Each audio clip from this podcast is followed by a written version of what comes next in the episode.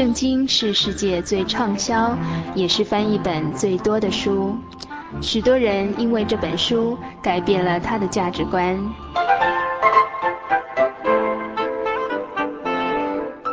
请和我们一起进入圣经的迷人世界。欢迎收听《圣经小百科》。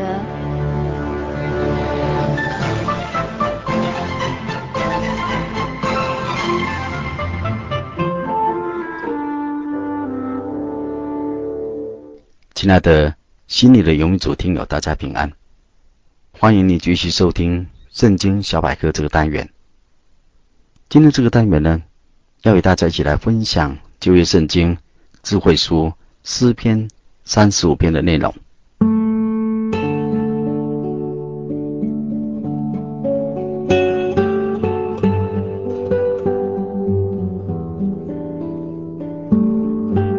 本诗篇诗词经文。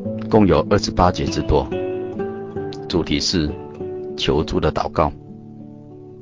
本篇诗篇标题作者注明是大卫的诗。从本诗篇的内容可以推想，可能是大卫被扫罗王追赶的时候所写的诗。当时不单是有扫罗要寻索他的性命，另外还有许多从前在王宫里。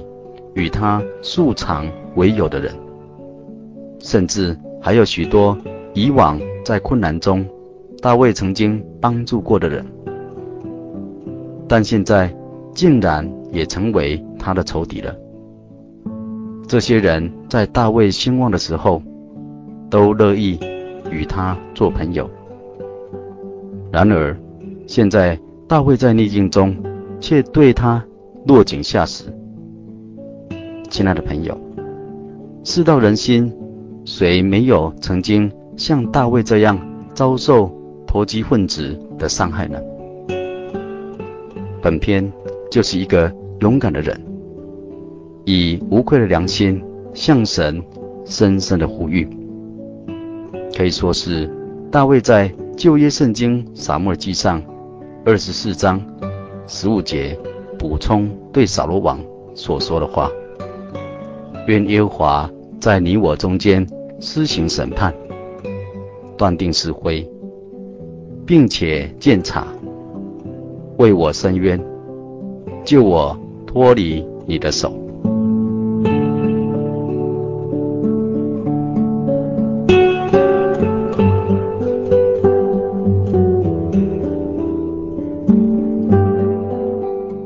亲爱的朋友，诗篇里面有七篇。比较显著的咒诅诗，就是三十五篇，还有五十二篇、五十八篇、五十九篇、六十九篇、一百零九篇和一百三十七篇。本篇是咒诅诗的第一篇，然而却还不是最强烈的一篇。我们读了本篇以后，当然知道，今天爱主的基督徒，对于与自己为敌的人，是很难在神面前发出这样咒诅的言语，因为咒诅敌人与耶稣的教训有所冲突。在新约圣经马太福音第五章第三十八节到四十八节，主耶稣教训门徒说。你们听见有话说：“以眼还眼，以牙还牙。”只是我告诉你们，不要与恶人作对。有人打你的右脸，连左脸也转过来由他打。有人想要告你，要拿你的礼衣，连外衣也由他拿去。有人强逼你走一里路。你就同他走两里路。你们听见有话说：“当爱你的邻舍，恨你的仇敌。”只是我告诉你们，要爱你们的仇敌，为那逼迫你们的祷告，这样就可以做你们天父的儿子，因为他叫日头照好人，也照歹人；降雨给义人，也给不义的人。你们若单爱那爱你们的人，有什么赏赐呢？所以你们要完全，像你们的天父完全一样。从这里我们就可以知道，爱仇敌才能达到像天父般的完全。用马太福音第六章十四节、十五节说：“你们饶恕人的过患，你们的天父也必饶恕你们的过患；你们不饶恕人的过患，你们的天父也必不饶恕你们的过患。”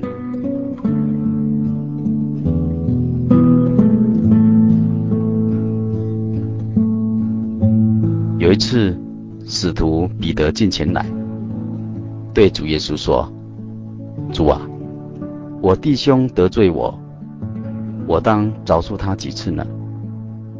到七次可以吗？”耶稣说：“我对你说，不是到七次，乃是到七十个七次。”接着，主耶稣又设了一个。饶恕人的比喻，他说：“天国好像一个王，要和他的仆人算账。才算的时候，有人带了一个欠一千万两银子的人来，因为他没有什么偿还之物。主人吩咐把他和他妻子儿女，并一切所有的都卖了偿还。那仆人就俯伏拜他说。”主啊，宽容我，将来我都要还清。那仆人的主人就动了慈心，把他释放了，并且免了他的债。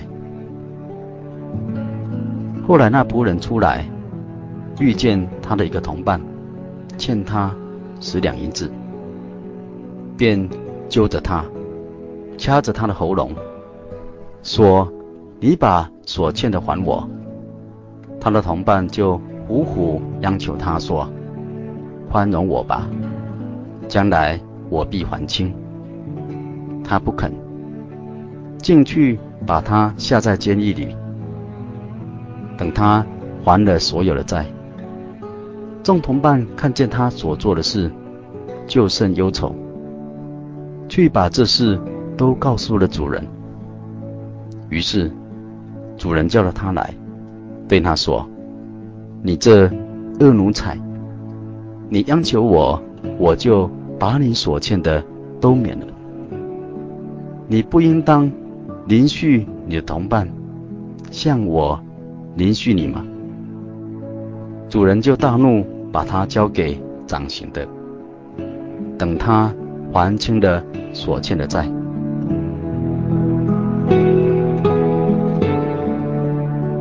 主耶稣在讲完这段比喻后，说的结论就是：你们个人若不从心里饶恕你的弟兄，我天父也要这样待你们的。以上这些主耶稣的教训和其他有关于爱仇敌、饶恕仇敌的真理，都让我们了解主耶稣是爱的根源。有很多人认为，我们也不应该责怪大卫，因为他是生长在旧约的律法时期，而不是生长在新约的恩典时代。同时，大卫作这诗，并不是立心要咒诅仇敌，而是预言将来必审判，维持公义。将来审判的时候，要以个人的行为来报应个人，所以我们当时刻反省自己，是不是一个大卫诗中所描写的恶人？我们必须引以为鉴戒，即使悔改，信靠主耶稣基督的救恩，靠主宝血，罪得赦免，一心向善，将来就必安然面对末日。神的审判。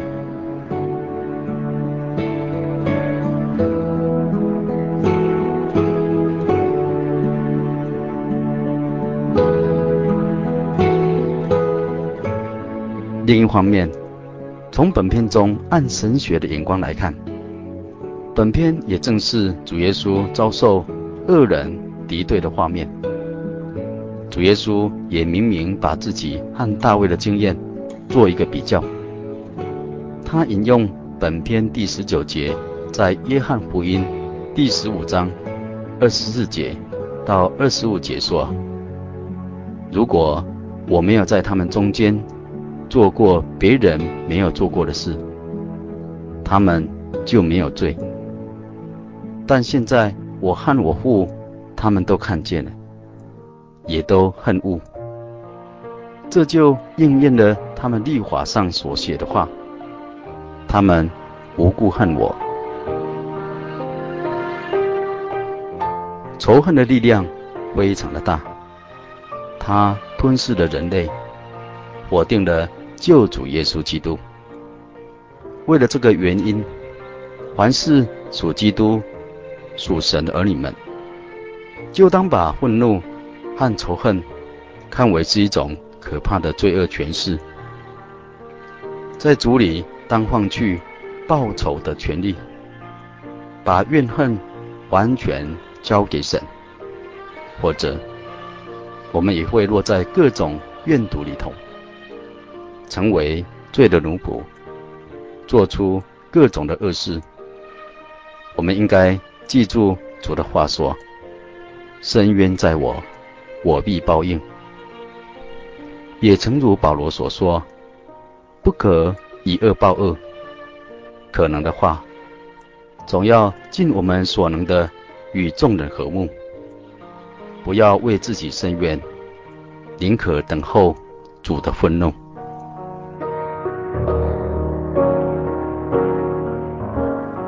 亲爱的朋友，诗人借着祈祷，蒙神拯救他，脱离凶恶，脱离仇敌的无故愤恨和攻击。然而，主耶稣却借着死，战胜了仇敌死亡的权势。从这个角度来看，主耶稣除去了人间的仇恨，以无条件的恩慈。使人与神立下新的盟约，在新的盟约里，罪人借着耶稣的救恩，成为神国的子民，且能得享神儿女的恩惠。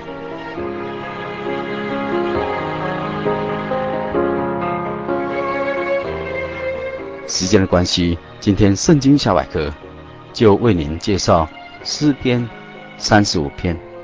就到这里，愿神与您同在，赐福您和你的一家，大家平安。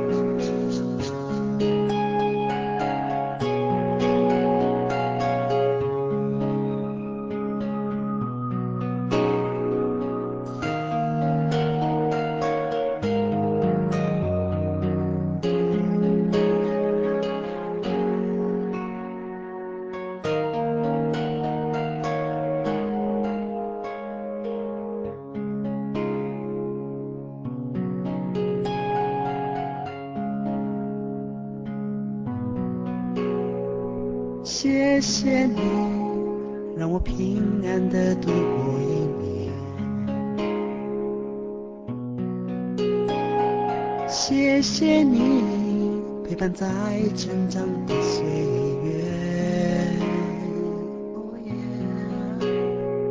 我要感谢你，保护我从所有的试探。我要更爱你，在未来的信念。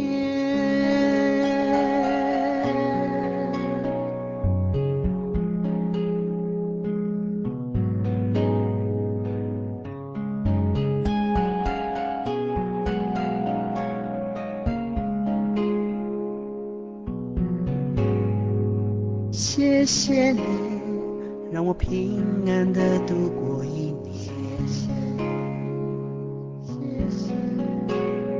谢谢你，陪伴在成长的岁月。谢谢你，我要感谢你保护我，从所有的试探。我要更爱你，在未来的信念。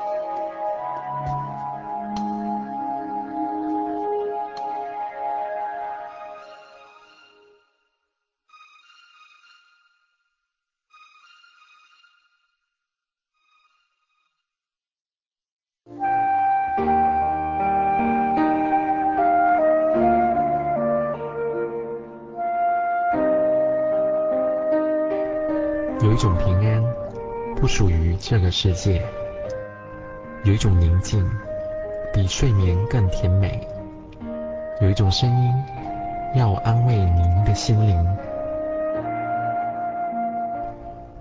如果你真的想探索、追寻一个不会改变的坐标，一种值得用生命去坚持的信仰，请与我们联络。真耶稣教会，台中邮政六十六支二十一号信箱，传真号码零四二四三六九六八。